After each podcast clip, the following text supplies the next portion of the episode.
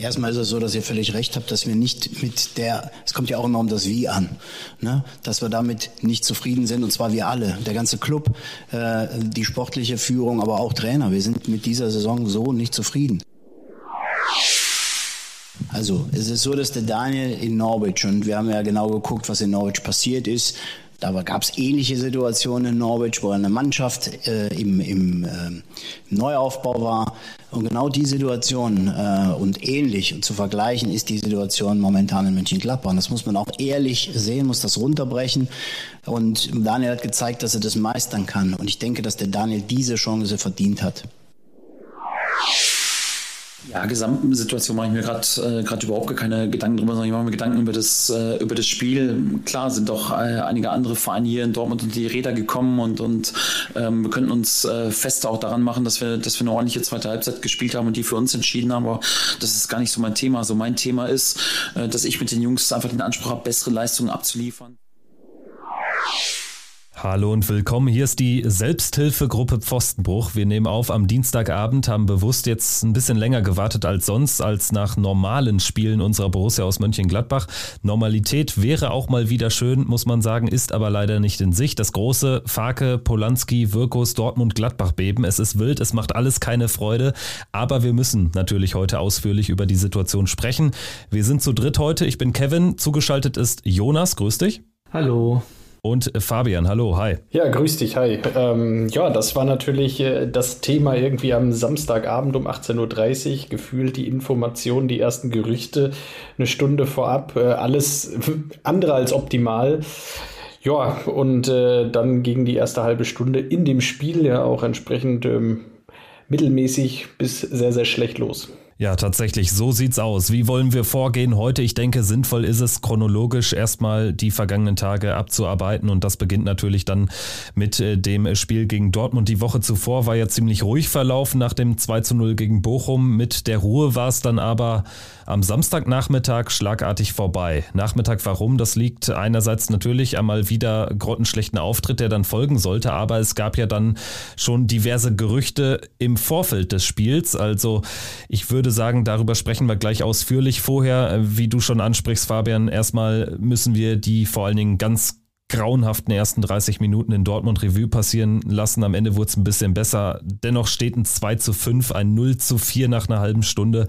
Was soll man dazu noch sagen? Es war einfach nur peinlich, aber auch irgendwie mit Ansage, oder? Jonas, deine Eindrücke vom Spiel?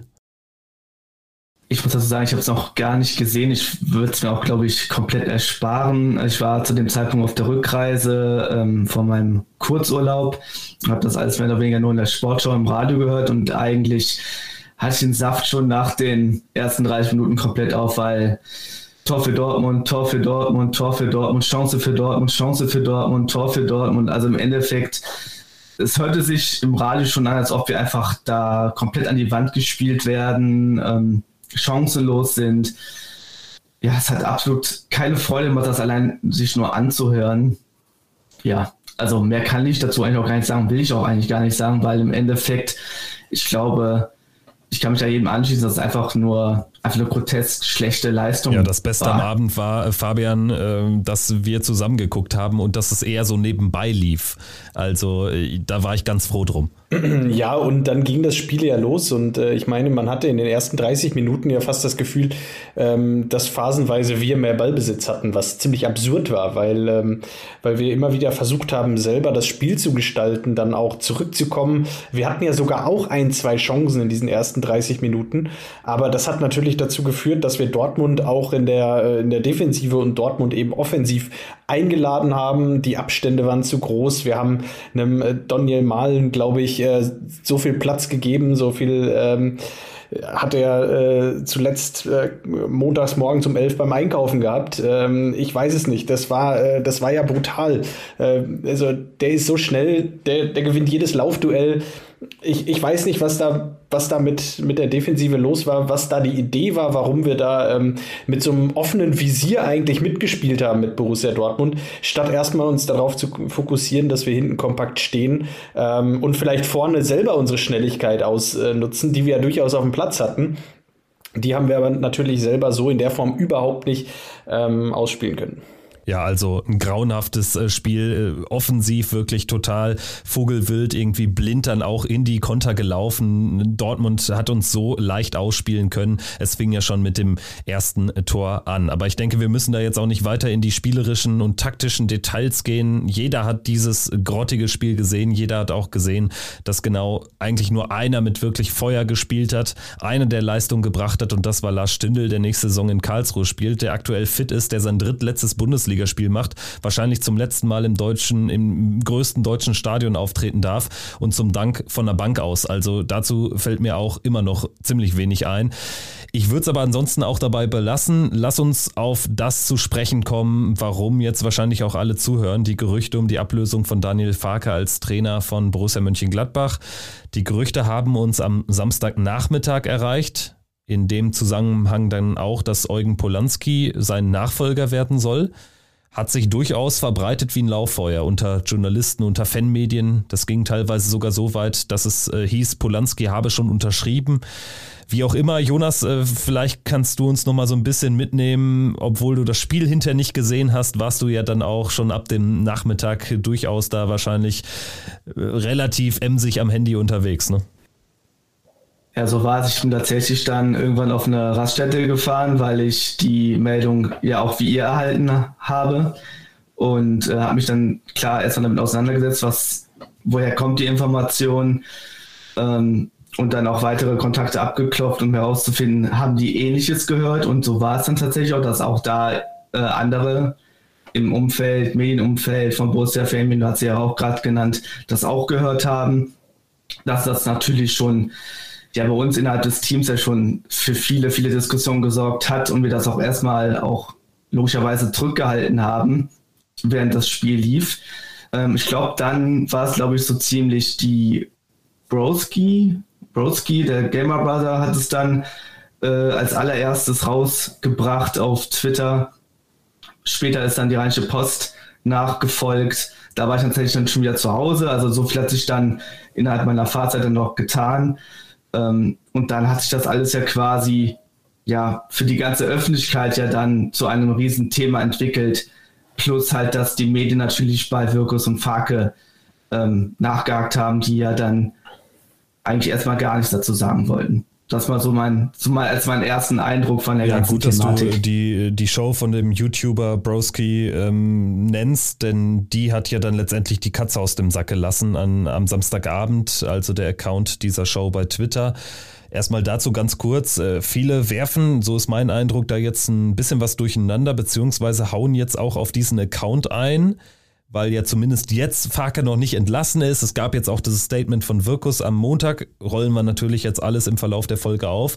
Aber meiner Meinung nach ist es jetzt äh, der völlig falsche Weg, beziehungsweise ähm, nicht korrekt, da jetzt irgendwie so viel durcheinander zu schmeißen. Denn was wir ja ganz klar sagen müssen und sagen können, dass nicht dieser Account das Gerücht in die Welt gesetzt hat, sondern es nur öffentlich gemacht hat. Das ist ja schon ein Unterschied. Also letztendlich kommen die Gerüchte ja nicht von dort her. Also es ist nicht die Primärquelle, beziehungsweise die Quelle ist kein Teil dieser Show. Und jeder, der sich medial in irgendeiner Weise mit Borussia Mönchengladbach beschäftigt, Kontakte hat, wusste bereits am Samstagnachmittag vor dieser Veröffentlichung bei Twitter von diesen Gerüchten. Vielleicht korrigiert mich gerne, aber ich würde sagen, das ähm, ist erstmal für die Ausgangslage ganz wichtig, denn mein Eindruck ist, gab jetzt letztendlich so ein bisschen das Problem, dass eine zweite Quelle gefehlt hat, weshalb jetzt keiner in seine Berichterstattung auf eigene Recherchen zugreift. Ne? Also man sieht es ja auch Land ein, Land aus. Ich glaube, die Broski Show, äh, Fabian, wurde ja überall ähm, genannt, auch zum Beispiel beim Kicker und so.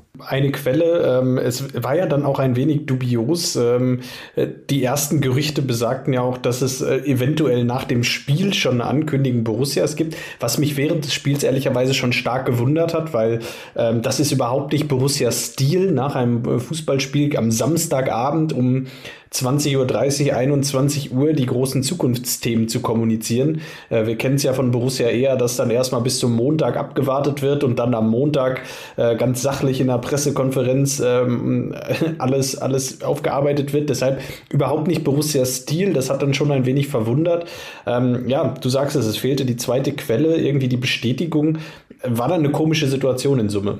Wenn ich jetzt nochmal so auf den Samstagabend dann, weil wir auch zusammen geschaut haben, zurückblicke, war trotzdem so mein Eindruck, insgesamt von dieser Entscheidung, die es ja offensichtlich dann geben sollte, so wurde es kolportiert, dass äh, Farke eben nicht in die neue Saison geht, dass es äh, schon entschieden sei. Warst du, Fabian, doch gar nicht so sehr überrascht, oder? Oder hat er meinen Eindruck gestäuscht? Äh, weil, wenn ich jetzt so auf unsere letzten Auswärtsfahrten zurückblicke, wir haben ja auch immer mal wieder dann so ein paar Szenarien aufgeworfen und auch mal so einen möglichen erneuten Trainerwechsel tatsächlich ins Spiel gebracht, beziehungsweise zumindest gesagt, dass ja so eine Dynamik schon entstehen kann. Allerdings nur, wenn wir wirklich alles verlieren. Und eigentlich war ja jetzt die Lage so ein bisschen beruhigt worden durch den Sieg gegen Bochum, oder? Hm, ja, absolut richtig. Ähm, ich glaube, man muss da auch so ein bisschen unterscheiden zwischen dem rein sportlichen Ansatz aus dieser Saison und der rein sportlichen Bewertung der, der Saison 2022 2023 und äh, der, der Ausrichtung in die Zukunft. Und äh, auch wenn man da Gerüchten Glauben schenken mag, dann ist es ja so, dass dann durchaus äh, die Frage steht, wie denn der Kader auch für nächste Saison ausgerichtet werden sollte. Und ich glaube stark an dieser äh, Kaderausrichtungsfrage und an, an dem, wie der Kader nächste Saison aufgestellt sein soll, hängt auch die Frage Daniel Farke, weil ähm, ich habe schon das Gefühl, dass die Vorstellung, die Daniel Farke hat und ähm, das, was er mit seinem, ähm, äh, was er erreichen möchte, was er gerne hätte auf dem Transfermarkt, das sind ja, auch da laut Gerüchten äh, einige wenige Hochkaräter, die äh, das Level der Mannschaft äh, qualitativ in der Spitze äh, weiter nach vorne bringen. Spieler, mit denen er äh, seinen, ja, doch von Dominanz geprägten Fußball besser durchbringen kann. Ähm, und das beißt sich natürlich mit dem Ansatz, äh, dass Borussia auch mehr äh, Quantität in den Kader bekommen möchte, mehr Optionen. Und äh, dann ist es vielleicht sogar eher eine strategische Entscheidung, eine Entscheidung, die dann darauf basiert, auf verschiedensten Szenarien, die man in beiden Fällen aufstellt. Und dann ist es gar nicht so sehr die äh, Frage, ähm, wie hat Daniel Farke 2022, 2023 performt, sondern ähm, passt Daniel Farke ähm, oder setzen wir hier zu stark auf das Pferd Daniel Farke, wenn wir ähm, ähm, seinen Weg gehen, wenn wir äh, die Spieler holen und wenn dann, äh, wenn du dir dann die Szenarien anschaust, die eintreten kann, Szenario 1, Daniel Farke mit ein paar qualitativ hochwertigen Spielern, seinem Ansatz, Ballbesitz, ähm, erfolgreich, dann ist das vielleicht die erfolgsversprechendste Variante für nächste Saison. Eine Variante, in der man mit ganz viel Glück vorne angreifen kann, mit der man aber auch mit viel Pech eine Mannschaft haben kann, die im Falle, ähm, dass es nicht so läuft, ähm, in den Abstiegskampf rutschen kann. Und ähm, wenn das passiert, die Mannschaft funktioniert nicht ähm, und die Mannschaft funktioniert in der Form nicht. Daniel Farke muss gehen, dann bist du bei Szenario 2. Und wenn du dann einen Abstiegskampf spielst mit einer Mannschaft, die quantitativ nicht gut besetzt ist, die Abstiegskampf nicht kann, die qualitativ vielleicht ähm, in der Spitze ganz okay ist, aber vielleicht ein paar Verletzte hat und den Abstiegskampf so nicht annimmt, dann wird es schwer. Und so hast du halt dann doch die Szenarien 3 und 4. Du stellst dich quantitativ besser auf ähm, als Mannschaft und das wäre dann das Szenario 3. Du versuchst es mit einem neuen Trainer, gerne vielleicht auch mit einem jungen Trainer, ähm, einem Eugen Polanski als Beispiel.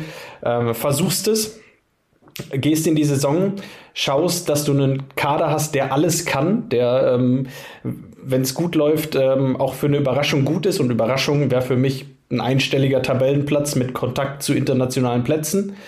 Und wenn nicht, kann er aber auch Abstiegskampf.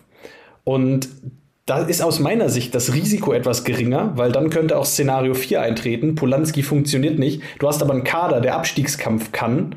Dann kannst du in, im Zweifel kannst du in, dem, in der Winterpause noch nachbessern, kannst noch mal wieder einen erfahrenen Trainer holen, der mit einem Kader, der Abstiegskampf schon ungefähr kann, immer noch die Chance hat, mit Borussia nächste Saison die Klasse zu halten. Und das sind aus meiner Sicht so die Szenarien, die man aufstellen kann.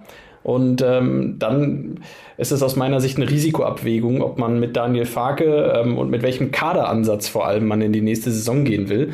Deshalb aus meiner Sicht durchaus verständlich, wenn man zu der Entscheidung kommen sollte, ähm, dass Daniel Farke nicht mehr der richtige Mann ist, ähm, aber gar nicht so sehr basierend auf, der, ähm, auf den Leistungen der vergangenen Saison. Das spielt dann wahrscheinlich nur, ja, äh, auch, auch eine Rolle, aber nicht ganz so sehr. Also ist alles logisch, was du im Endeffekt gesagt hast. Und trotzdem bin ich tatsächlich trotzdem überrascht gewesen, dass es halt diesen, diese 180-Grad-Wende in der Kommunikation gegeben hat. Das haben wir ja beim Einspiel ja schon gemerkt. Also im Endeffekt bin ich auch davon ausgegangen, auch wenn ich das ein bisschen zähneknirschend hingenommen habe. Ne? Also ich sehe bei beiden Personalien für und wider, so wie du es auch vorgetragen hast. Ähm, dennoch war ich halt, wie gesagt, überrascht, dass ähm, doch diese, durch diese, das Gerücht, das halt, das jetzt rauskam, diese kommunikative Wende halt reinkam, ähm, dass ich jetzt, ich mich jetzt gerade so darauf eingestellt habe, dass wir jetzt mit Daniel Fark in die neue Saison gehen, auch, ne, wie gesagt, das hast du gerade alles schon ausgeführt, eigentlich muss ich muss es gar nicht mehr wiederholen, dass das halt im Endeffekt äh, auch ein Risiko hat, genauso auch mit, wenn man jetzt mit Eugen Polanski in die Saison geht, hat es natürlich auch seine gewissen Risikofaktoren. Ähm, aber am Ende können wir ja auch hier nur mutmaßen, auch dann nach später noch weiter diskutieren, ähm, wo denn die Gründe liegen könnten, wie dann Borussia da entscheidet und wieso sie vielleicht so entschieden haben.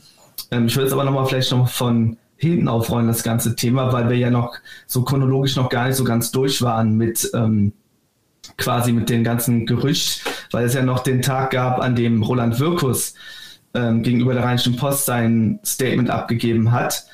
Und nachdem das ganze Schweigen ja da war, äh, über, ja, es waren zwei Tage, also seit dem Spiel einfach wurde nichts dazu gesagt, ähm, wurde quasi verlautet, dass es nach der Saison diese Generalanalyse geben soll, bei der halt auch der Trainer eine Rolle spielen soll und quasi alles auf den Prüfstein gestellt werden soll. Ähm, Im Endeffekt ist es dieselbe Kommunikation, die wir auch letztes Jahr gehört haben. Ähm, zumindest dieselbe, es erinnert mich zumindest daran, wie es bei Hütter damals ablief, wo man ja auch gesagt hat, man möchte nach der Saison ähm, mal die ganze Sache besprechen. Und weil du dieses Schweigen ansprichst, also es ist. waren ja fast 48 Stunden, in denen es keine offizielle Mitteilung von irgendeinem Borussia-Verantwortlichen gab. Außer Daniel Farke hat niemand in ein Mikro gesprochen. Daniel Farke muss das machen im Rahmen der Pressekonferenz, ansonsten ist nichts passiert. Das war schon ein ziemlich lautes Schweigen. Also wenn man tatsächlich diese Gerüchte als nichts dran abstempelt, dann muss es dort ein Statement geben. Und selbst in der kommunikationstechnisch eher schwach besetzten Borussia aus Mönchengladbach hätte es dort ein Statement gegeben. Und dementsprechend äh, war schon klar, dass aber mächtig was im Busch ist. Das sprach für mich dann schon Bände. Also Fabian, wir haben es, glaube ich, an dem Abend noch gesagt, als dann auch äh, klar war, äh, Sky, die eigentlich das Gespräch mit Wirkus angemeldet hatten, Wirkus hat den abgesagt. Dementsprechend wusste man, oh, da ist dann doch was dran. Ich glaube, irgendwann so kurz vor Ende der Übertragung von Sky habe ich sogar mal einmal gesagt, ich war die ganze Zeit noch sehr skeptisch. Man erlebt es häufiger, dass irgendwie Gerüchte kursieren, aber als dann tatsächlich äh, mitgeteilt wurde, ja, nee, Wirkos kriegen wir nicht mehr fürs Mikro, das war für mich ein ziemlich lautes Schweigen. Ja, das war ein sehr lautes Schweigen und äh, zeigt am Ende auch, wie überrascht und schockiert Borussia vielleicht war äh, intern äh, über das Aufkommen der Gerüchte und über ähm, äh, ja, äh, die, die Spekulationen, die es da gab. Ähm, vielleicht oder mit, mit Sicherheit gab es dann ähm, kann natürlich gut sein, dass es da auch gewisse Stillschweigevereinbarungen zwischen den Parteien gab. Ähm, jetzt erstmal, um das jetzt kommunikativ eben über in die Länge zu ziehen, um das kommunikativ dann genauso zu lösen, wie man es letztes Jahr bei Hütter gemacht hat. Erstmal auf die Schiene. Äh, wir werden uns nach der Saison äh, zusammensetzen und äh, anschauen und schauen, wie es weitergeht. Ähm, dass das aber zwei Tage gedauert hat, bis, bis dann diese, diese Kommunikation kam und äh, bis dahin erstmal Ruhe war ähm, ja, äh, zeugt auch schon davon, dass Borussia da vielleicht auf dem falschen Fuß erwischt wurde, ähm, sich intern auch erstmal abstimmen musste, wie man mit der Situation umgeht. Und ich sage mal so, wenn man ein Gerücht hat, das man zurückweisen kann und ins äh, äh, ja, einfach, einfach ablehnen kann und sagen kann, dass, da ist nichts dran, dann geht das innerhalb von drei Minuten. Dann äh, geht das auch nach dem Spiel bei Sky. Dann kann man auch sagen, nee Leute, da seid ihr alle falsch informiert das stimmt so nicht. Ähm, also irgendwo ein Funk Wahrheit kann gut dran sein. Ob das jetzt wirklich äh, der Fall ist, dass Borussia sich ähm, nach der Saison ergebnisoffen mit Daniel Farke zusammensetzt, das bleibt dann Um doch mal darauf äh, zurückzukommen, weil, weil Jonas, du hast es eben schon angesprochen, das dürfen wir echt nicht außer Acht lassen. Dieses Statement von Wirkus dann am Montag, diese gut 48 Stunden nach dem Schweigen hat er sich gegenüber der Rheinischen Post geäußert, hat auch mit anderen Medien, auch Lokalmedien gesprochen. Ich zitiere einfach mal daraus. Zitat Roland Wirkus, nach so einem Spiel willst du erstmal klarkommen mit deinen Emotionen, also nach dem Spiel in Dortmund. Deshalb wollte ich unmittelbar danach nichts sagen. Ich war total enttäuscht, das Spiel hat mich schon mitgenommen. Wir wollen die Saison jetzt zu Ende spielen, auch mit diesem Trainer. Es steht nicht zur Debatte, dass wir uns in den nächsten Wochen oder in den nächsten beiden Wochen von Daniel Farke trennen. Nur um es nochmal einmal hier einzuflechten. Also, wie war denn da so eure Reaktion, als ihr davon Wind bekommen habt? Also als ich dieses Statement gelesen habe, war, mein erster Gedanke, äh, ernsthaft, da hat er jetzt 36 Stunden für gebraucht, sich äh, eine Ausrede einzufallen zu lassen und dann wählt er die, ähm, dass er so mitgenommen war von einem Spiel, in dem es um die goldene Ananas geht. Hm, weiß ich nicht. äh, hat mich nicht abgeholt. Also mal abgesehen davon, dass ich jetzt auch nicht wirklich glaube, was da gesagt wird, angenommen, es wäre jetzt einfach nur schlecht kommuniziert und es ist alles ein Unfall und das mit mit äh, Polanski ist nur eine Nullnummer, also ist einfach eine Luftnummer, eine Ente gewesen oder ist eine Ente.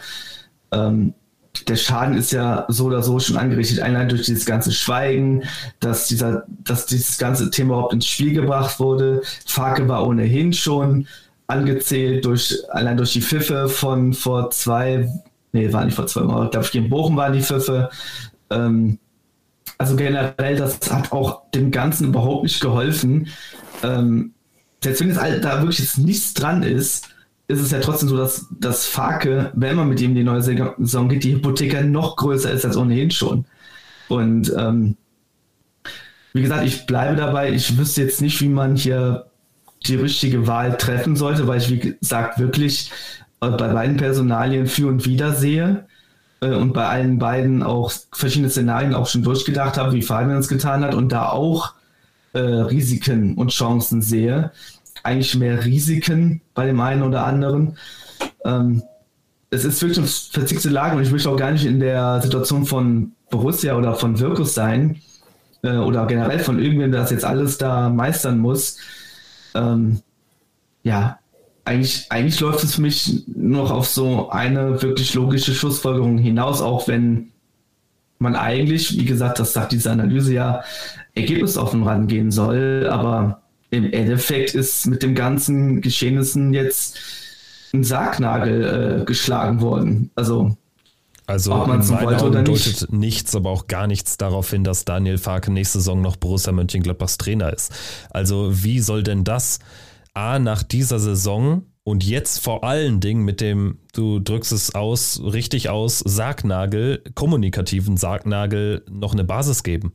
Also es ist ja nicht so, dass man sportlich damit zufrieden sein kann. Das hat auch Roland Wirkus. Wir haben es auch im, im, Einspieler gehört. Das war natürlich ein Ton ähm, aus der fast schon äh, berühmten PK vor Bochum. Man ist sportlich nicht zufrieden. Er hat da auch gesagt, trotzdem, es ist eine Chance, die Farke verdient hat. Man verweist auf Norwich City, wo er es zweimal geschafft hat, tatsächlich aus ähm, eher schlechten Bedingungen heraus in die Premier League einzuziehen. Aber, und das haben wir auch schon oft genug betont, er ist dann auch mit fliegenden Fahnen äh, dort untergegangen in der Premier League, weil er eben nicht pragmatisch ähm, seinen Ansatz gewählt hat. Also ich würde auch Fabian nochmal beipflichten. Ich fand es auch sehr interessant, dass Wirkus ausgerechnet nach diesem Spiel erstmal klarkommen musste. Also ich war im Verhältnis zu anderen Pleiten und desaströsen Leistungen echt fast noch, fast noch entspannt, weil man hatte sich ja eher drauf committed, gerade mit dieser PK vor Bochum, dann mit dem Sieg gegen Bochum, dann gab es ja äh, zwei Tage oder einen Tag vorher noch die Verlängerung von Julian Weigel, dem Farke-Spieler schlechthin. Im Prinzip hatte ich das Gefühl, ungeachtet der Pfiffe, die es natürlich gegen Bochum gab, im Prinzip war jetzt allen klar, ja, es geht natürlich mit Farke jetzt in die neue Saison. Also das kam komplett aus der Kalten, diese Entwicklung. Und trotzdem muss man ja sagen, es gibt oder gab schon so den ein oder anderen Moment, weshalb auch zum Beispiel wir dann off the record schon mal auch dieses Szenario durchgespielt haben. Hm, wenn sich da eine gewisse Dynamik entwickelt, dann kann man eigentlich einen so erfolglosen Trainer wie Daniel Farke es war in dieser Saison auch nicht halten. Zumal es ja auch den ein oder andere oder die ein oder andere Stimme gibt, auch aus dem Inneren, dass es eben zwischen Wirkus und Farke in den letzten Wochen eben nicht mehr so optimal lief, um es mal positiv und milde auszudrücken. Ne? Ja, äh, auf jeden Fall. Ähm, es geht dann äh, wahrscheinlich um den Kader für die nächste Saison. Und dieser Kader für die nächste Saison, da muss uns ja bewusst sein, äh, viele Teams ähm, sind da auch schon einen vielleicht einen Schritt weiter als wir, nicht alle, aber einige. Ähm, viele Teams sind jetzt im Hintergrund natürlich ähm, auch schon sehr, sehr stark auf der Suche nach neuen Spielern für die neue Saison. Ähm, einen Oma Mamouche, an dem wir wohl auch mal Interesse hatten, äh, geht jetzt zu Eintracht Frankfurt. Ähm, das geht gerade voll in die heiße, heiße Phase. Ähm, ich bin auch davon überzeugt, dass bei Borussia im Hintergrund gerade viele Leute daran arbeiten am Kader für die neue Saison. Ähm, nichtsdestotrotz muss man ja sagen, damit man diesen Kader überhaupt zusammenstellen kann, braucht man natürlich eine Idee für den Kader. Und wenn sich da Trainer und Sportdirektor nicht einig sind und zwei verschiedene Ideen von dem Kader haben, dann muss man sich schon ähm, in gewisser Weise die Frage stellen, wie man denn weitermachen möchte. Äh, gibt man dem Trainer recht? Gibt man dem Trainer ähm, das volle Vertrauen, also zu 100 Prozent? Oder sagt man, nee, mein Weg ist mir lieber äh, und dann muss ich ihn halt mit einem anderen Trainer gehen? Ähm, wenn diese Entscheidung fällt oder gefallen sein sollte, finde ich das auch okay. Ähm, was mich etwas stört, ist, dass wir wie in der letzten Saison eigentlich, ich meine, wir haben letztes Jahr auch Daniel Farke recht spät präsentiert. Ähm, da haben wir auch zu Beginn der Saison oder zu Beginn dieser eigentlich heißen Transferphase jetzt im Mai ähm, schon sehr viel Zeit verloren, ähm, wo man nicht wusste, wer ist eigentlich der Trainer für nächste Saison für Borussia Mönchengladbach. Ähm, und da sage ich auch ganz klar, wie willst du einen Spieler überzeugen, ähm, zu dem Verein zu gehen, wenn er nicht mal weiß, wer der Trainer ist? Und ähm, wenn wir jetzt auch da an der Stelle wieder zwei Wochen warten, bis Borussia was bekannt gibt, dann haben wir ja auch an der, an der Stelle vielleicht wieder zwei Wochen verloren. Vielleicht wieder ein, zwei Spieler, an denen wir Interesse haben, äh, die dann sagen, ja, Leute, äh, ich habe keine Ahnung, wer bei euch nächste Saison Trainer ist. Ihr sagt es ja nicht. Vielleicht sagen sie es intern in den Gesprächen mit den Spielern. Aber ich finde, das Bild ähm, ist nicht ist nicht optimal. Und ich finde, es wäre auch eine faire Lösung zu sagen, äh, diese Kommunikation, wenn die Entscheidung gefallen sein sollte, äh, die, mit der jetzt schon rauszugehen und zu sagen, Daniel Farke ist nach dem 34. Spieltag nicht mehr Trainer von Borussia Mönchengladbach. Wir gehen einen neuen Weg. Und genau deshalb ist ja auch diese Kommunikation von Wirkus gegenüber der RP in meinen Augen sehr durchschaubar. Also da fällt dann so ein Satz wie, wir werden uns zusammensetzen und alles analysieren. Dazu gehört natürlich auch der Trainer und aus den Ergebnissen dieser Analyse werden wir unsere Schlüsse ziehen. Darum geht es und es fokussiert sich eben nicht nur auf den Trainer, es geht um alles. Deshalb wollte ich am Samstag und Sonntag auch keine Gerüchte kommentieren. Also der letzte Satz von diesen paar Sätzen macht überhaupt keinen Sinn. Also warum sollte man da noch zwei Tage warten?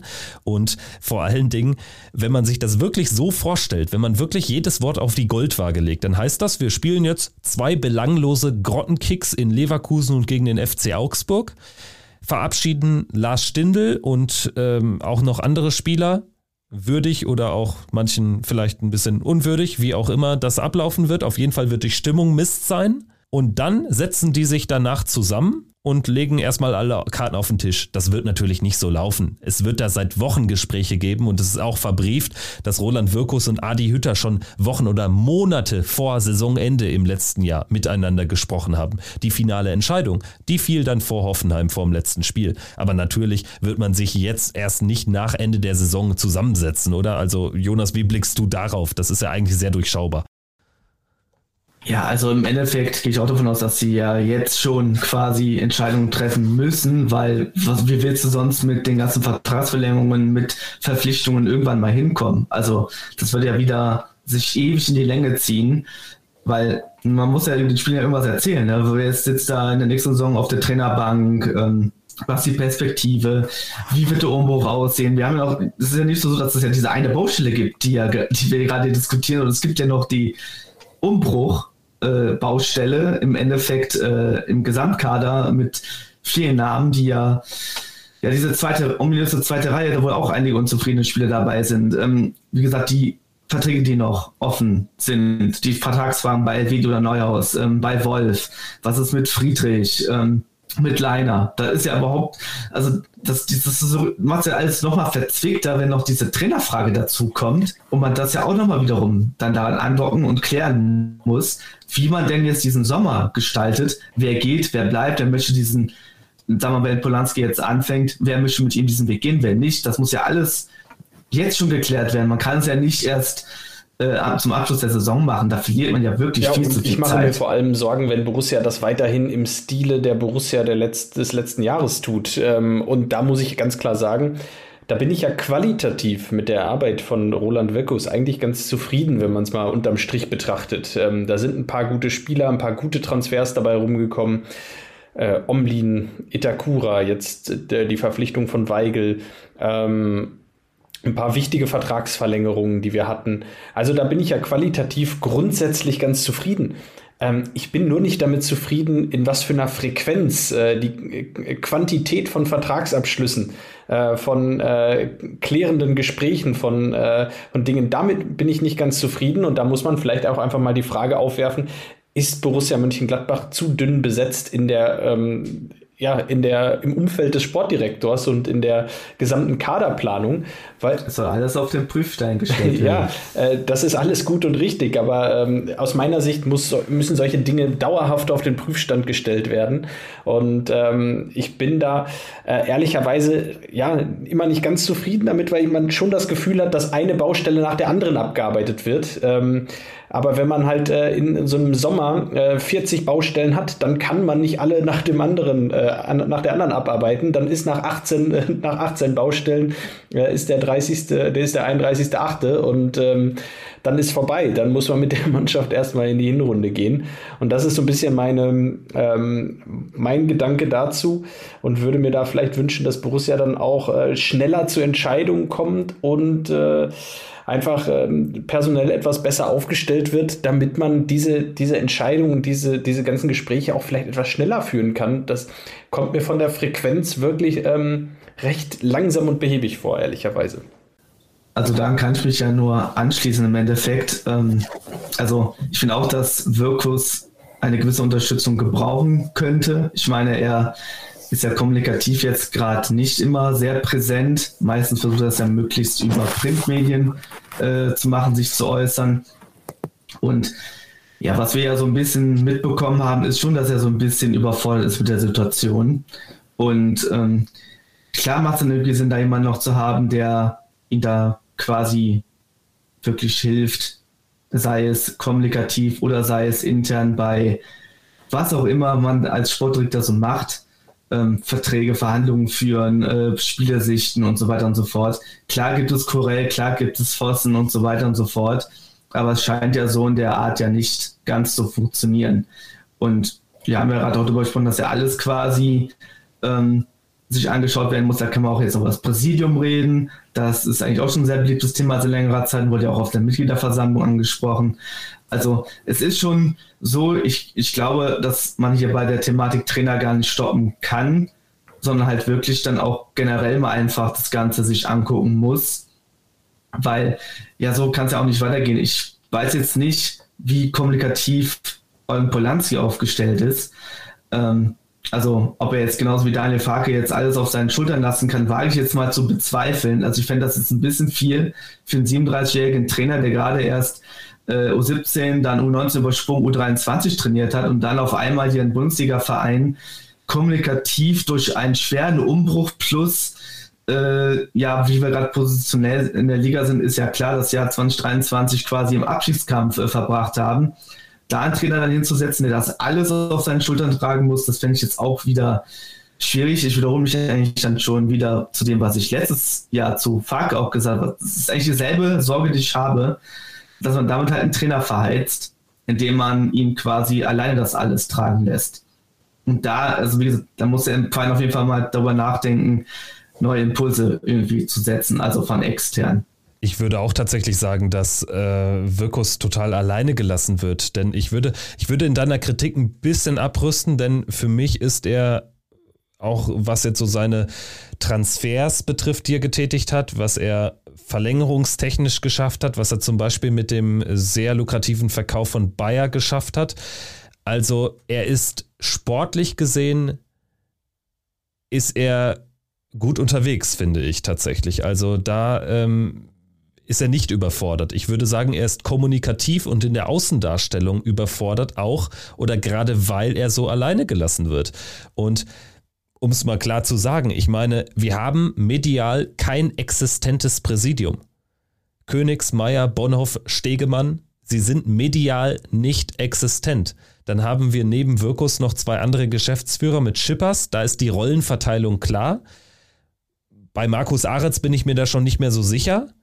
Ich meine, der Mann ist ein Vollprofi in der Unternehmenskommunikation. Und es können trotzdem nicht diese kommunikativen Katastrophen, das sind ja keine kleinen Fehler, das sind Katastrophen, die können trotzdem nicht verhindert werden. Und da frage ich mich schon, was da eigentlich schiefläuft, weil selbst wenn, dann sickert mal etwas durch, was nicht durchsickern soll dann musst du es irgendwie auffangen und kannst nicht fast 48 Stunden ins Land gehen lassen und dann mit so einem Statement um die Ecke kommen. Und es ist auch verbrieft, also was wir immer wieder hören, ist, dass es Wirkus selbst nerven soll, dass er keine wirkliche Unterstützung aus dem Verein bekommt. Denn ich glaube, er hat sich das so nicht ausgesucht, dass er der im kommunikativen Dauerfeuer steht ist klar, aber dass er dann zumindest irgendwie Rückendeckung bekommen muss, das ist, müsste auch klar sein. Bekommt er nicht. Also ich würde das genau nochmal entschärfen. Natürlich habe ich jetzt sehr auf diese kommunikative Überforderung äh, fokussiert. Ich bin ja bekannt dafür, dass ich jetzt so ein relativ starker Kritiker von Wirkus bin. Ich muss aber tatsächlich auch sagen, so unfair bin ich dann nicht. Also natürlich hatte das mit äh, Bayer ordentlich gemacht. Die Weigel-Verpflichtung ist auch super gelaufen. Er hat wesentliche Vertragsverlängerungen. Jan Sommer Omlin. Äh, Jan Sommer Omlin, das fällt mir auch noch ein. Das sind so Themen und Perso also Personalentscheidungen, würde ich jetzt mal bezeichnen, also Transferentscheidungen, die auf jeden Fall alle gut gelaufen sind. Auch die, ne, gut, in Gumo, da bin ich immer so ein bisschen am gucken, aber auch da eigentlich schlummert ein gewisses Talent drin. Das mit Itakura war super, finde ich immer noch. Ähm, also er hat auch entsprechend, was ich auch toll finde, in seiner Ansprache zum Beispiel, also er ist kommunikativ nicht gut aufgestellt, aber ich finde, teilweise hat er schon diese Fannähe, die ich bei Farke nicht so ganz wahrnehme, auch wenn er immer ähm, ja so vorgibt, würde ich in Anführungszeichen mal sagen, hat zu sein, weil Wirkus tatsächlich das sagt, was Fans hören möchten. Also mir fällt das nur so spontan ein, weil ähm, ich glaube, es ging um das äh, Wegdrehen von den Fans in Stuttgart.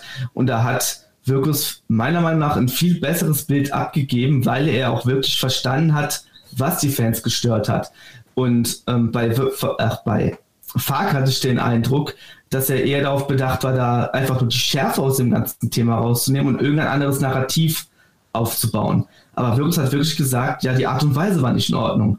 Das hat alle gestört. Ja, das will auch jeder einfach nur hören. Also das ist ja das wirklich, was alle beschäftigt hat. Und da hat er, ist er so ein bisschen klarer drin. Aber du hast, hast es ja auch gerade gesagt, natürlich stimmt es, dadurch, dass das Präsidium einfach nicht existent ist, er, das haben wir auch schon öfters gehört, dass er da irgendwie keine Unterstützung kriegt, äh, irgendwie unter die Arme gegriffen wird, sondern vieles einfach alleine buckeln muss muss halt irgendwie irgendwas passieren. Ich meinte das ja auch gerade wirklich mit Eugen Polanski, dann, wenn er jetzt tatsächlich jemand ist, der jetzt nicht so stark kommunikativ aufgestellt ist, das alles nicht so moderieren kann, dann braucht es ja irgendwie, der auch ihn dann halt auch irgendwie unterstützt und auch ihn aus der Schusslinie nimmt.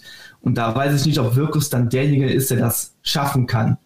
Weil, du hast es ja auch gerade, glaube ich, selber gesagt, der ist, glaube ich, nicht so, sieht sich auch gar nicht in dieser Rolle. Deswegen nimmt er sich auch immer raus aus den ganzen PKs, was ich auch sinnvoll halte. Auch wenn er sich natürlich kommunikativ in der Zeit ja auch ein bisschen gebessert hat. Deswegen lobe ich ihn ja auch, zum Beispiel jetzt wirklich für das Statement, was er nach dem Stuttgart-Spiel gemacht hat. Und ich meine, man muss ja generell konstatieren, dass die Besetzungen in den Gremien bei Borussia Mönchengladbach fast schon traditionell maximalen Stallgeruch haben. Äh, das wird mir nur ein bisschen zu sehr ausgeweitet mittlerweile. Also man kann mir jetzt hier auch nicht aus der Affäre gezogen werden, indem man sagt, wir haben jetzt das Präsidium nachbesetzt mit Herrn Stegemann. Weil das ist jetzt so die krasse Verjüngung und der kommt aus der Wirtschaft und alles toll. Also, sorry, das ist für mich auch eine mögliche Gefahr von der Besetzung Polanski, denn sollte es zu diesem Wechsel kommen auf der Trainerbank, wäre das ja dann schon ein deutlicher Machtmove auch von Wirkus, der sich dann hier eben durchsetzen würde, auch vielleicht so in ähm, diesem aktuellen Dissens gegenüber Farke, was so die Ausrichtung betrifft. Da kann natürlich ein Trainer gegen seinen Chef auch nicht gewinnen, das ist auch logisch, ne? Aber logisch ist auch, wenn es so kommt, wenn Polanski unser neuer Cheftrainer werden sollte, der würde sich natürlich klar in die Strukturen fügen er hat genauso maximalen äh, Stallgeruch, ähm, wäre im Schatten von Wirkus oder ist im Schatten von Wirkus von Saison zu Saison jetzt auch befördert worden in Rekordzeit, war vor zwei Jahren noch bei der U17 Coach. Und ich weiß nicht, ob dieses Tempo so gut wäre, mit der Gefahr natürlich ein großes Trainertalent auch zu verbrennen. Und äh, vor allem wird es bedeuten, den Verein ja noch mehr auch von, von externen Einflüssen abzuschotten. Denn ich kann mir nicht vorstellen, dass wir Widerworte von Polanski gegenüber Wirkus bekämen. Sehe ich ehrlich gesagt nicht. Kann allerdings Eugen Polanski auch sehr schlecht einschätzen. Also viel medial haben wir von ihm noch nicht gesehen, noch nicht gelesen, logischerweise, weil er bislang auch qua Alter erst 37 Jahre jung auch nur U-Mannschaften trainiert hat so richtig gefällt mir das einfach nicht in dieser aktuellen Situation. Und ich würde auch ähm, dann eben einigen Risiken beipflichten, die ihr jetzt auch beide schon genannt habt im Lauf der Sendung. Wie gesagt, ich bin, ich bin sehr gespannt. Ich, ich bin einfach der Meinung, ähm, dass in diesem Sommer die Frequenz an Personalentscheidungen steigen muss. Äh, wir können nicht durch den Sommer kommen mit acht Personalentscheidungen, wir brauchen 20. Und ähm, mein Gefühl ist aktuell, dass Roland Wirkus ähm, vielleicht ist das völlig falsch, vielleicht habe ich da viel zu wenig Einblick, wie es intern läuft, aber mein Gefühl ist, dass äh, Roland Wirkus in Personalentscheidungen und in in den Prozessen der Vertragsverhandlungen ähm, viel zu stark involviert ist, jeweils, ähm, als dass er, als dass mehrere dieser Prozesse parallel laufen könnten. Und ähm, da würde ich ganz stark dafür plädieren, dass Borussia sich da einfach, das ist ja gar keine, das ist ja gar keine weit hergeholte Forderung. Ähm, ich meine, wenn wir uns mal in der Bundesliga umschauen, ähm, dann müssen wir ja feststellen, dass fast alle Mannschaften äh, eine Unterteilung irgendwo zwischen Geschäftsführer, Sport und einem Sportdirektor haben, ähm, die gemeinsam diese ganzen Aufgaben, die da ähm, auf diesen auf dieser Position eigentlich Lasten schultern, ähm, weil diese Aufgabe natürlich auch eine gewisse ähm, Medienarbeit erfordert. Und das ist nicht mal eben so gemacht. Ähm, und Medienarbeit ist auch enorm wichtig, alleine für das Image des Vereins. Ähm, ich meine, du möchtest äh, junge Spieler bekommen, äh, junge Spieler, ähm, ja, für die geht es rein um das Image des Vereins. Also das Image eines Vereins ist unglaublich wichtig für junge Spieler, wenn du sie davon überzeugen willst, zu deinem Verein zu wechseln. Und ähm, da ist Medienarbeit einfach ein äh, entscheidender Teil. Ähm, und dann noch alles, was sonst eben so anfällt. Und das ist verdammt viel. Und ähm, ja, ich würde aus der Ferne sagen, ich glaube, es täte Roland Wirkus gut, wenn er Unterstützung hätte. Ähm, um wirklich ähm, für Borussia Mönchengladbach den bestmöglichen Job zu machen. Ich, ich glaube, er macht das, wie gesagt, ich gebe euch da recht, er macht das schon ganz gut, aber manchmal wirkt er mir ähm, überfordert und das ist keine Kritik an ihn. Äh, Max Eberl war auch überfordert in der Position. Äh, Max Eberl wollte auch einen Sportdirektor zusätzlich noch installieren. Äh, Max Eberl ist am Ende, ja, ob es nun ein Burnout war oder nicht, aber er ist auch irgendwann ist er kaputt gegangen äh, in dieser Rolle. Und ähm, ich würde mir wünschen, dass Borussia nicht den gleichen, noch nicht nochmal einen ähnlichen Fehler macht, ohne da jetzt Max Eberl in Schutz nehmen zu wollen. Aber ähm, ich würde mir wünschen, dass Borussia nicht nochmal einen ähnlichen Fehler macht und eine Person allein auf weiter Flur lässt, äh, die irgendwann einfach nicht mehr kann. Und ähm, da würde ich mir dann für den Menschen Roland Wilkus schon fast ähm, Unterstützung wünschen, weil die Aufgabe, die er jetzt wieder vor sich hat im Sommer, ist eine absolute Herkulesaufgabe. Ja, vor allen Dingen kann mir keiner erzählen, dass jetzt die letzten drei, vier Tage da schön in, in äh, Gespräche mit Spielern äh, investiert werden konnte.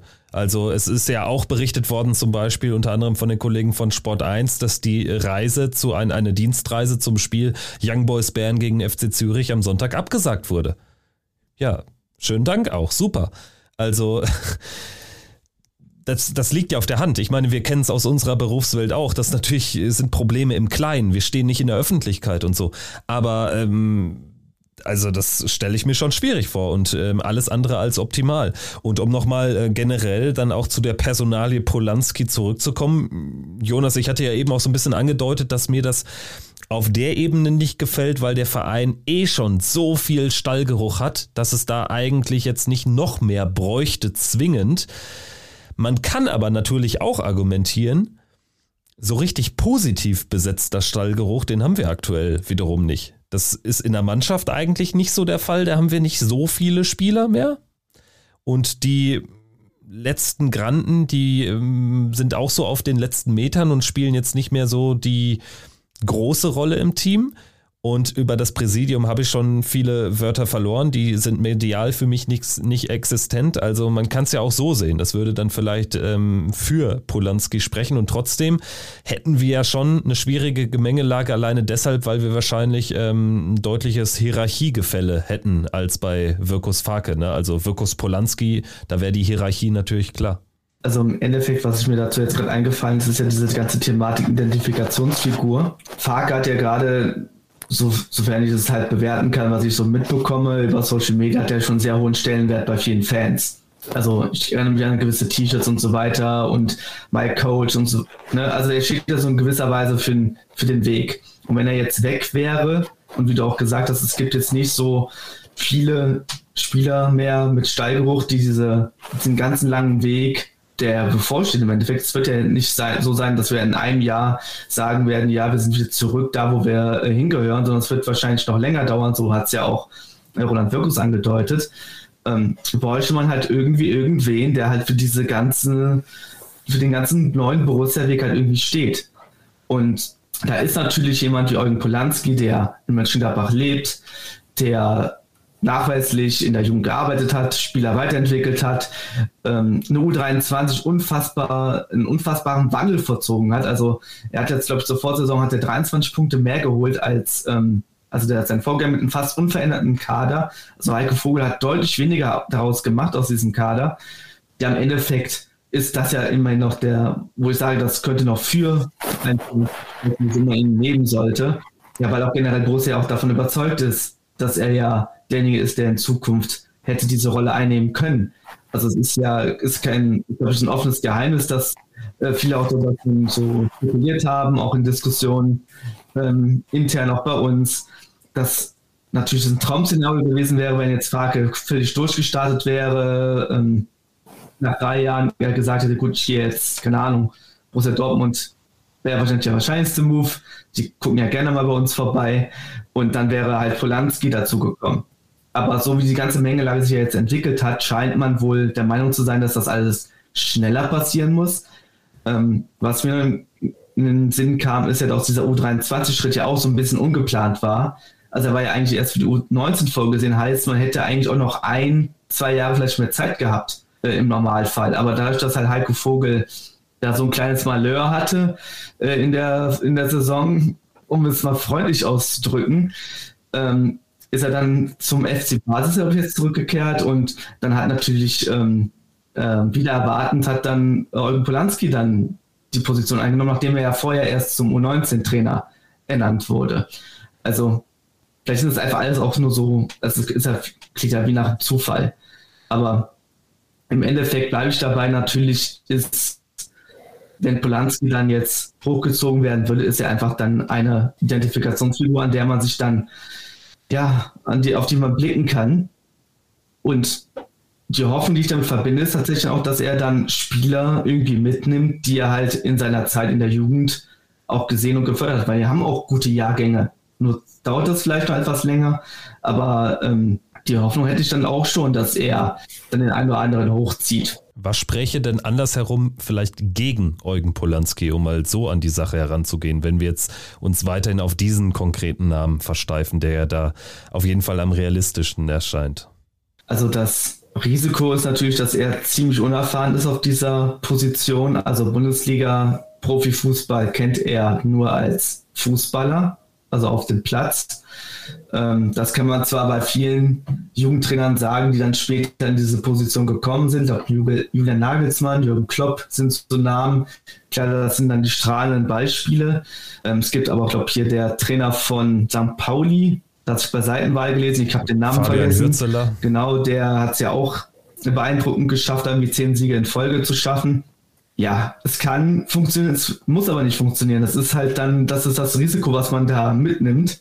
Und ähm, ja, wenn die Saison natürlich jetzt wackelig startet und, und ja, auch so eine schlimme Niederlage dabei ist, wie jetzt in Dortmund zum Beispiel, dann kann es natürlich sein, dass das jetzt die allerletzte Patrone war, die man da verschossen hat. Und dann, ja, weiß ich nicht, was Borussia dann macht. Also dann ist es ja nicht mehr so, dass man automatisch einen Trainer aus U23 sich ziehen kann, dann muss man sich vielleicht auf Trainer dann fokussieren, die irgendwie noch ein Regal tiefer sind. Dann kommt dann so eine Marke Michael Fink oder sowas. Also ähm, das wird der Worst Case wahrscheinlich, den ich jetzt auch nicht wirklich äh, erhoffe. Ne? Meinst du Michael Fink oder Thorsten Fink? Habe ich dir dann wieder mal den berühmten, den berühmten Namen durcheinander gebracht? Ich weiß nicht, was Michael Fink also, mittlerweile macht, aber Thorsten Fink hat heute ein neues Traineramt übernommen, Thorsten und zwar Fink. bei, bei Sentrüden.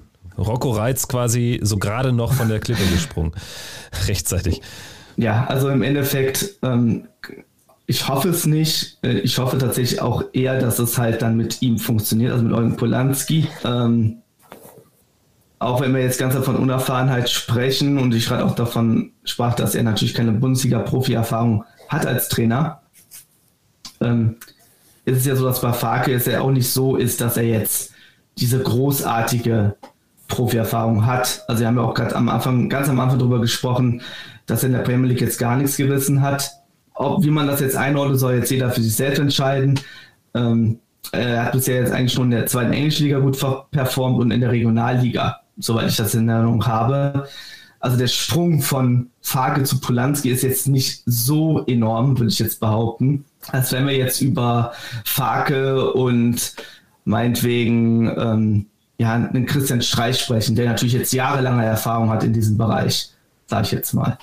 Also ich würde in Summe ein bisschen dagegenhalten. Ich würde das Risiko tatsächlich äh, als sehr gering einstufen. Ähm, ich bin grundsätzlich auch kein, kein Fan davon, ähm, mit, großartig mit Erfahrung äh, zu argumentieren.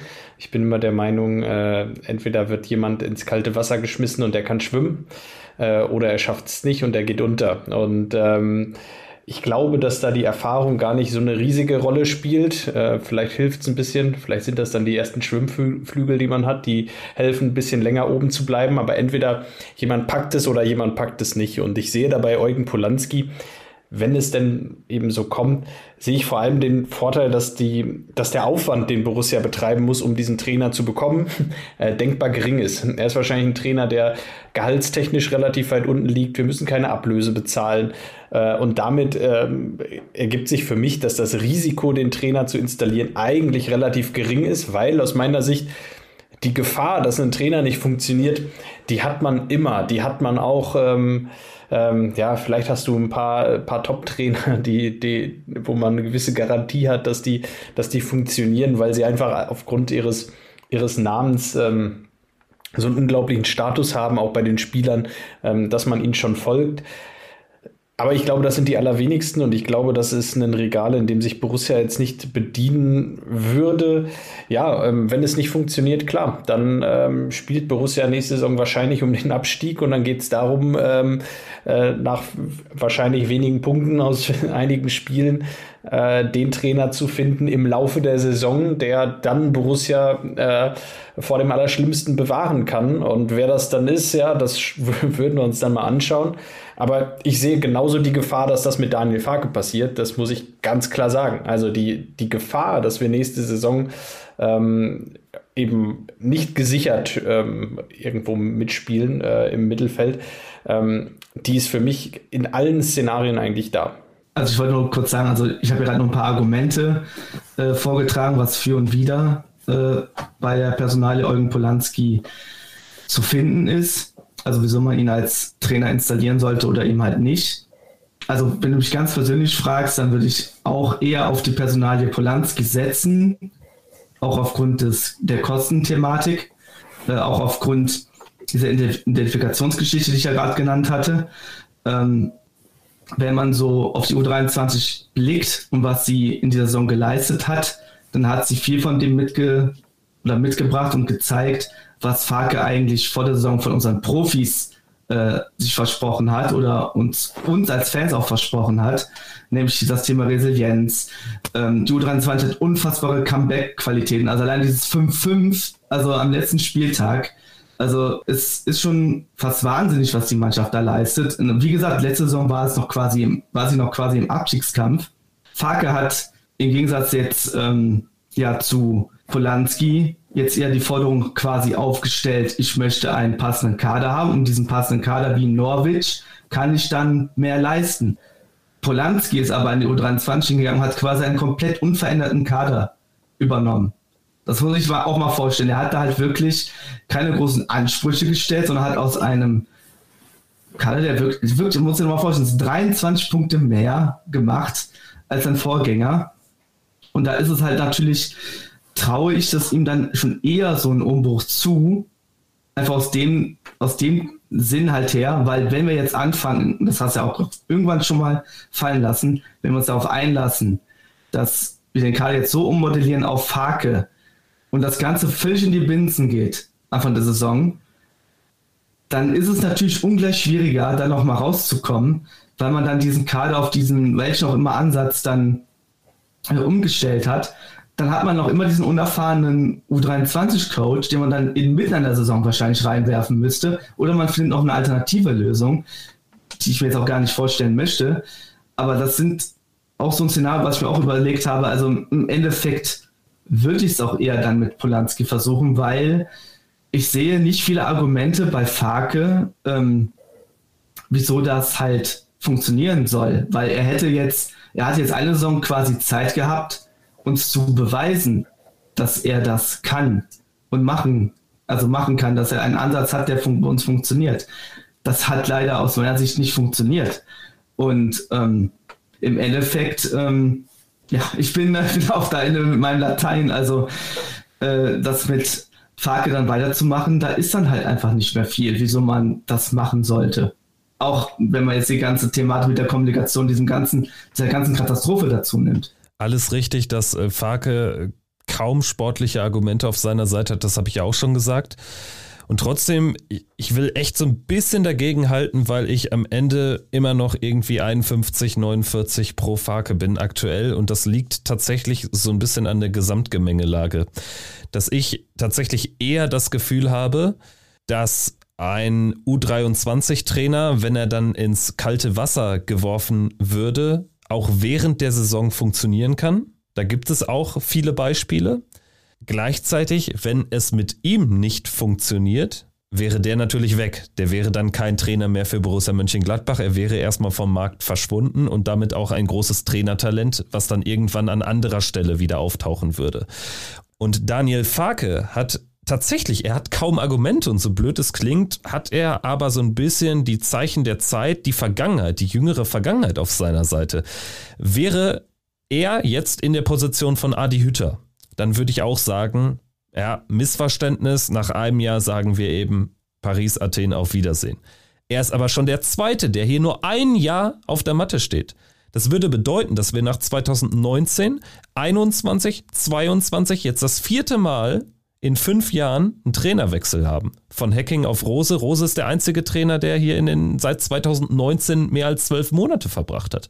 Und irgendwann muss man auch mal zumindest einen Weg vertretbarerweise eine gewisse Zeit gehen, um den Verein auch zumindest langfristiger ein bisschen nach vorne zu bringen. Also natürlich, wenn jetzt nach sechs Spielen da irgendwie, keine Ahnung, nur drei Punkte stehen oder vier, ja, dann bin ich der Letzte, der sagt, hier, du musst jetzt hier wie damals an Fronzek noch bis zum 22. Spieltag warten. Aber dafür hättest du ja sozusagen den Schattentrainer Polanski im Hintergrund. Das hättest du natürlich bei Polanski nicht. Also ich sage, ich pflichte euch bei, das Risiko, dass es mit Farke schlecht losgeht, ist größer als bei Polanski. Ich glaube, wir stehen mit mehr Punkten nach zehn Spielen da, als wenn Farke anfängt, weil du dann, glaube ich, so diesen ganz, ganz frischen Effekt hast. Ich will jetzt nicht davon fabulieren, dass es wie bei Schubert läuft, dass die ersten sechs Spiele gewonnen werden, aber also ist, sagt mir mein Gefühl. Aber wenn ich das größere Bild male, dann sehe ich da doch ein paar Risiken. Wie gesagt, ich glaube, dass man die Trainerfrage nicht losgelöst von der Kaderfrage betrachten kann. Also und auch nicht von der Vereinsausrichtung generell, von ganz vielen Positionen.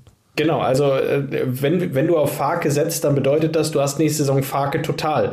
Dann musst du Farke jetzt aber auch wirklich das Entgegenkommen äh, bringen, diese zwei, drei Spieler zu holen, äh, die, die er anscheinend möchte, die qualitativ die Mannschaft besser machen. Ähm, und wie gesagt, ich, ich finde, dass das Risiko zu groß ist. Ich würde, ähm, wäre ich in der äh, jetzt gerade das ist eine unglaublich schwierige Position, in der da viele Personen bei Borussia gerade sind. Ähm, aber dieses Fake total, also dieses, ähm, dieses Commitment, jetzt nochmal ähm, eine Transferperiode ähm, für Farke zu opfern und ähm, den Kader nach seinen Vorstellungen umzubauen, was bedeutet offensichtlich, dass wir qualitativ in der Spitze besser, dass er das bevorzugt, scheinbar. Das ist eine Annahme, eine Vermutung von, aus all dem, was wir, aus allen Infos, die man irgendwie so hat. Vielleicht stimmt es nicht, aber wenn dem so sein sollte ähm, und wenn das äh, eine richtige Annahme ist, dass Farke das gerne hätte, ähm, dann ähm, würde ich es auch bevorzugen, mit Polanski zu gehen, weil ich sage, ähm, es ist wichtiger, dass wir uns quantitativ besser aufstellen, dass wir ähm, variabler werden und dass wir einen Kader haben, der ähm, nicht auf einen Trainer zugeschnitten ist, sondern äh, mit dem verschiedenste Trainer ähm, arbeiten könnten was ich ganz am Anfang gesagt habe, ich will tatsächlich wirklich nicht das entscheiden müssen oder sofern die Entscheidung schon gefallen ist, dann ist es sowieso obsolet, was ich hier sage. Ähm, also es ist tatsächlich auch so, dass ich nicht klar jetzt für irgendeine Position oder einen Trainer bin. Ich bin da wirklich auch, wie, äh, wie Kevin es gesagt hat, so bei 50,5 Prozent für Polanski so ungefähr. Also es ist nicht so, dass ich jetzt sage, ich fühle mich absolut sicher mit Polanski oder ich fühle mich absolut sicher mit Farke. Es ist beides komplett ähm, in gewisser Hinsicht risikobehaftet. Also, das haben wir auch gerade die ganze Zeit oft ausgeführt. Ähm, das Ausrichten auf den Trainer, kann das funktionieren? Was passiert, wenn das nicht fluppt? Die, der ganze Schaden ist ja jetzt schon angerichtet. Ne? Wir haben auch gerade darüber gesprochen, wie, mit wie viel wenig Kredit, also mit wie wenig Kredit der Trainer jetzt in der Saison gehen müsste. Polanski, da gibt es diese ganze Thematik Unerfahrenheit, ähm, dass es die letzte Patrone ist, die wir dann nutzen müssten ähm, und so weiter und so fort. Also im Endeffekt ähm, kann ich nur sagen, mir wäre es einfach nur lieb, dass wir halt wirklich, ich glaube, da kann ich einfach nur Kevin beipflichten, dass wir als Verein als Ganzes mal wieder eine klare, stringente Linie fahren, eine gewisse Philosophie haben, da alle an einem Strang ziehen, dass es kommunikativ nicht solche absoluten Tschernobyl-Situationen gibt, wo man das Gefühl hat, das will einfach gar nicht mehr enden. Also, dass man das quasi, dass man den Bus einfach gar nicht mehr betreten kann und dass man die Sorge bekommen muss, dass irgendetwas komplett schief geht. Ähm, ja, es ist, es ist wirklich eine verzwickte Lage und bei allem, was wir ja auch gehört haben, ja, wie was, was am Ende jetzt wirklich einen trifft, wir haben da unsere Gedanken dazu, wir haben sie auch hier schon geäußert. Ich bin mir eigentlich ziemlich sicher, dass Polanski aufgrund der ganzen Geschehnisse jetzt hier, äh, die jetzt passiert sind, am äh, Ende der Saison ähm, dann als Trainer präsentiert wird und Farke halt entlassen wird. Das haben wir eigentlich auch schon herausgeörtert. Und ähm, auch wenn ich tatsächlich sage, dass äh, ich, wie gesagt, in vielerlei Szenarien einfach beide, bei beiden eine Chance sehe bei anderen auch ein, bei beiden auch ein Risiko sehe. Es ist wirklich keine einfache Situation für Borussia, die man auch leider irgendwie selbstverschuldet produziert hat. Ja, auch ich bin der Meinung, dass mein, nennen wir es, dezentes Plädoyer für Farke obsolet ist denn an der Trennung von Daniel Farke führt nach den letzten Tagen eigentlich kein Weg mehr dran vorbei. Und wer weiß, äh, vielleicht wissen es auch schon alle Beteiligten, würde mich nicht wundern. Und ähm, dieser Fokus jetzt auf die große Saisonanalyse, die angeblich ergebnisoffen ist nach dem letzten Spiel und der Fokus auf die letzten zwei Saisonspiele, die da angeblich noch irgendwie entscheidend sein können, ich halte es für eine kommunikative Finte, um jetzt noch irgendwie diese vermaledeite Situation äh, seit dem Samstag zu retten. Dementsprechend glaube ich, ähm, wir werden wieder einen neuen Trainer haben. Ganz entscheidend ist aber auch das, was du, Jonas, gerade gesagt hast. Egal, wer da jetzt auf der Bank sitzt, es braucht Veränderungen in diesem Verein. Es kann so nicht mehr weitergehen. Also wir erleben nicht nur Dauerklatschen auf dem Rasen, sondern auch kommunikative Katastrophen am laufenden Band. Es läuft so unglaublich viel falsch und wenn das die einzige Position ist, die ausgetauscht ist, dann habe ich, egal wie der Trainer heißt, die Bild bringt Hasenhüttel Seoane noch als mögliche Option ins Spiel. Haben wir gar nicht drüber gesprochen. Halte ich auch für pures Name-Dropping. Aber dann ist es egal, wer auf der Trainerbank sitzt. Dann reden wir hier wahrscheinlich bald im Zwölf-Monatstakt über Trainerentlassung und Trainerwechsel. Und dann reden wir vielleicht auch nicht mehr darüber, dass wir am 33. Spieltag 19.30 Uhr in Sonsta sonntags in Leverkusen um die goldene Ananas spielen, sondern dann geht es uns vielleicht wie dem VfB Stuttgart oder Schalke. Das ist die ganz große Sorge, die ich habe. Genau, deswegen hoffe ich, dass Borussia wirklich alles prüft in dieser Analyse, die sie machen wollen und nicht nur Halt machen vor dem Trainer, sondern halt wirklich sich selbst fragen, kann das so, so noch funktionieren? Wir haben diesen Borussia-Weg definiert. Wie können wir den mit Leben füllen? Wie können wir diesen Verein kommunikativ und in vielerlei anderer Hinsichten auf eine Linie bringen? Ne, Wirkus kann gerne weiter seinen Job machen. Er hat ja viele gute Entscheidungen getroffen für den Verein. Was das Präsidium macht, da bin ich mir nicht ganz so sicher. Äh, König sehe ich so gefühlt einmal im Jahr, wenn er auf der Mitgliederversammlung auftritt. Äh, Bonhoff, ich weiß jetzt wirklich nicht, was passiert. Ne? Finanziell sind wir eigentlich auch super aufgestellt. Das ist wirklich das Einzige, wo ich sage, da scheinen wir wirklich äh, mit Schippers einen guten Griff zu haben. Der, der Herr über die Zahlen. Aber bitte, Borussia, versuche doch bitte wieder so kompakt und in einem Zusammenhalt zu wirken, wie es vielleicht vor ja, vor drei Jahren, vor der Pandemie, würde ich fast schon sagen, war, bevor dieses ganze Theater um Eber losging. Im Prinzip könnte man wahrscheinlich schon bei Hacking anfangen. Ne? Also der Turn, äh, der gemacht wurde nach der Hacking-Ära zu Rose, im Nachhinein würden ihn, glaube ich, nicht mehr viele Beteiligten machen oder auch Fans von Borussia Mönchengladbach.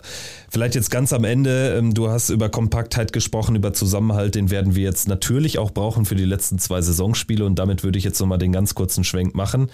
Jetzt kommen wir zum eigentlichen Hauptthema der Sendung. Nein, Spaß. Also äh, Leverkusen 1930, Fabian. Das ist natürlich die Kultanstoßzeit von uns auserkoren seit dem 0-1 gegen Union. Das hat auch richtig Laune gemacht, das hier bei Datsen zu schauen am Fernseher in Berlin, 500 Kilometer entfernt vom Borussia Park. Was erwartest du am Sonntag in Leverkusen von Borussia? Ja, ich persönlich erwarte erstmal äh, von mir selber an dem Abend gar nichts. Ähm also das ist ja der pure Wahnsinn. Äh, die Bedingungen bei The Zone werden immer schlimmer. Äh, ich habe es, glaube ich, schon das ein oder andere Mal erwähnt. Ähm, ich ich werde mit The Zone nicht mehr zulegen. Äh, ich werde die Spiele von Borussia, wenn es denn um was geht, hier in Berlin ähm, in Kneipen verfolgen. Da bin ich günstiger, als wenn ich, als wenn ich irgendwo, wenn ich 35 Euro im Monat für ein Spiel bezahle. Ähm, ja, das Spiel um 19.30 Uhr ist natürlich insofern undankbar. Äh, ich habe ehrlicherweise keine Lust, am Sonntag um 19.30 Uhr hier in der Kneipe zu sitzen für das Spiel. Ähm, bin auch zum Abendessen verabredet. Ich werde es deshalb nur so verfolgen. Äh, wenn es da für Borussia um was gehen würde, dann wäre die Situation natürlich bedeutend anders. Dann würde ich auch äh, als Erster um 18.30 Uhr in der Kneipe sitzen, keine Frage. So, ähm, ja, ich erwarte ehrlicherweise gar nicht viel. Ähm, für Leverkusen geht es noch um ein wenig was. Mal schauen. Ähm, wir werden Donnerstag wissen, um wie viel genau es für Leverkusen noch geht. Ähm, sollten sie das Finale der Champions League erreichen, dann wird der Fokus von Bayer Leverkusen wahrscheinlich voll und ganz auf dem Finale liegen. Äh, mit der Europa League, ne? Aber äh, die, die, ähm, genau. Äh, der Europa League in, mit, äh, in der sie mit einem Sieg im Finale äh, in die Champions League einziehen können. Gedanklich war ich schon einen Schritt weiter. Ähm, deshalb ähm, natürlich das für Leverkusen das ganz große Highlight und wahrscheinlich auch entscheidend für das Spiel, inwiefern Leverkusen da nochmal auf dem Platz steht ähm, oder inwiefern das schon ein äh, lauer Sommerkick wird. Ähm, schauen wir mal. Ähm, mal sehen, wie das Spiel für Bayer Leverkusen am Donnerstag läuft und dann ähm, werden wir, glaube ich, mehr wissen. Ich würde mir wünschen, dass Borussias, dass die Mannschaft von Borussia ähm, die Spekulationen und alles äh, aus den letzten Wochen so ein bisschen abschütteln kann.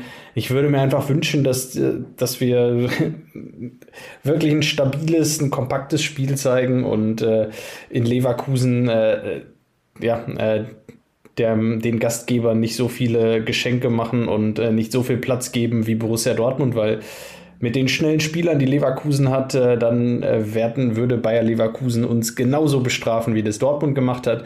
Äh, da hoffe ich, dass man lernt, eine Woche später ähm, aus, aus dem letzten Spiel und ähm, dass man das Auswärtsspiel in Leverkusen dann vernünftig bestreitet und ähm, ja, zumindest mal nicht mit einem 4, 5, 6-stelligen ähm, Gegentors-Score beendet. Äh, nicht 4, 5, 6 stellig, sondern 4, 5 oder 6 Tore natürlich. ja, dass wir jetzt hier noch nicht beim Handball oder keine Ahnung wo angekommen sind, das habe ich mir gedacht, wobei selbst da wird schwierig. Ähm, Basketball etc. pp. Also ich glaube, wo es ich glaube, wo es 1000 oder 10.000 Punkte in einem Spiel gibt, das wird schon eng. Da, da. Beim Darts kann man das sagen, wenn man so Gewissermaßen schon. Man wirft halt da immer von 5-0-1 runter. Aber die Gesamtscore-Anzahl in so einem halbstündigen Match, die geht natürlich dann auch schon äh, locker ins, ins Fünfstellige. Also, wir schweifen ein bisschen ab, um es nochmal zum Abschluss kurz zu sortieren. Ich äh, bin insofern natürlich auch äh, ganz locker, was dieses Spiel betrifft, als dass es so, ja, also fast schon nebenbei für meine Verhältnisse laufen wird. Also, wenn ich dann mal 1 Minute 30 vom Spiel verpasse, dann ist es mir auch egal und ich werde auch das Sofa mal kurz zwischendurch verlassen, um mir neues Wasser einzuschenken in der Küche und das will schon was heißen. Tatsächlich bin ich insofern gespannt erstmal auf die Aufstellung also, wenn Lars Stindl jetzt wenigstens nicht von Anfang an spielt, dann verstehe ich die Welt nicht mehr, egal in welchem System. Das wäre mir wichtig, dass der Mann jetzt nochmal 180 Minuten auf dem Platz steht im Borussia-Trikot, denn der hat es verdient. Und ich würde sagen, man könnte vielleicht böse behaupten, wenn das Spiel gut läuft, überraschenderweise, wenn die Mannschaft ganz anders auftritt, dann würde das ja unter unsere Interpretation der Dinge aktuell, dass Farke eben nicht mehr Trainer ist und das ist eigentlich auch schon jeder weiß intern, eher bestärken, oder? Wie siehst du es? Ich denke schon, dass die Spieler auch da Interesse haben werden. Das haben wir auch schon erörtert, dass natürlich klar ist, was ist denn jetzt mit dem Trainer, wie geht es jetzt weiter? Eventuell wissen es ja schon, wussten, also ob sie es vorher wussten, ich glaube eher nicht. Also vor den Dortmund-Spielern tatsächlich nicht. Aber wenn sie es, wenn sie es jetzt spielen, jetzt, wenn sie ja irgendwie mal bei Wirkus nachgefragt haben, was ist denn da los? Wer ist denn jetzt in der nächsten Saison Trainer? Vor allem würde ich mal gerne wissen, wie Weigel dabei äh, Wirkus anklopft. Ja, aber generell von dem Spiel selber, ich muss sagen, die letzten Spiele habe ich jetzt auch schon so eher als bedeutungslos wahrgenommen, ähm, auch wenn ich immer optimistisch war, dass Borussia da ein gewisses Gesicht zeigt und ich auch äh, eigentlich erhofft habe, dass es jetzt hier mit Farke in richtige Bahnen geht und so weiter, weil es war ja eigentlich kommunikativ äh, angerichtet. Ja, aber irgendwie äh, ist es für mich jetzt nochmal alles bedeutungsloser geworden ähm, durch die ganze Gemengelage, wo ich auch nicht weiß, wozu ich, schaue ich mir etwas an, wo wahrscheinlich Teile der Mannschaft gar nicht mehr da sein werden, wo der Trainer wahrscheinlich nicht mehr da sein wird, wo Co-Trainer alle mit weg. Ähm, dieser Verein sich halt wahrscheinlich im Sommer so sowas von komplett, zumindest mannschaftlich und auf der Trainerposition ändern wird. Ähm, da ist ja nicht mehr viel zum Identifizieren, haben wir auch schon festgestellt. Ähm, ja, ich werde es wahrscheinlich mehr angucken, aber wahrscheinlich auch nichts dabei spüren. Also, es, ob wir da jetzt 2-0 gewinnen, überraschend, ob wir da jetzt unentschieden spielen, ob wir da jetzt komplett untergehen. Ich glaube, am Ende spielt es keine wirkliche Rolle, auch wenn, ne, klar, könnte jetzt noch irgendwie ein Signal von der Mannschaft kommen, aber ich glaube, am Ende ist das auch alles nichts mehr weiter als für uns so ein bisschen ne, ha, guck mal, die Spieler, aber äh, im Endeffekt bleibt es halt wirklich bedeutungslos. Ja, denke, damit ist alles gesagt für heute. Es war jetzt eine lange Folge. Ich denke, es ist wenig überraschend, ob der Themenlage. Wir sind mal trotzdem gespannt, wie es laufen wird. Am Sonntag melden uns ja sowieso. Es gibt, ähm, ja, wenn die Mannschaft keinen Anlass bietet, dann wird es sowieso wieder irgendwelche Themen geben. Da mache ich mir keine Sorgen, rund um Borussia ist aktuell immer was los. Es wäre schön, wenn mal ein bisschen mehr Langeweile da wäre tatsächlich. Gut, dann würde ich sagen, danke fürs Zuhören an dieser Stelle. Wir melden uns nach Leverkusen, schauen dann vor allen Dingen auf die neuen Entwicklungen, sollte es welche geben rund um den Verein, rund um die Situation von Daniel Farke, von Roland Wirkus und Co. Also, danke, macht's gut, schöne Restwoche, ciao, ciao. Ciao, ciao. Ciao. Triumphe Höhepunkte, auch bittere Niederlagen, Kuriositäten wie den Pfostenbruch.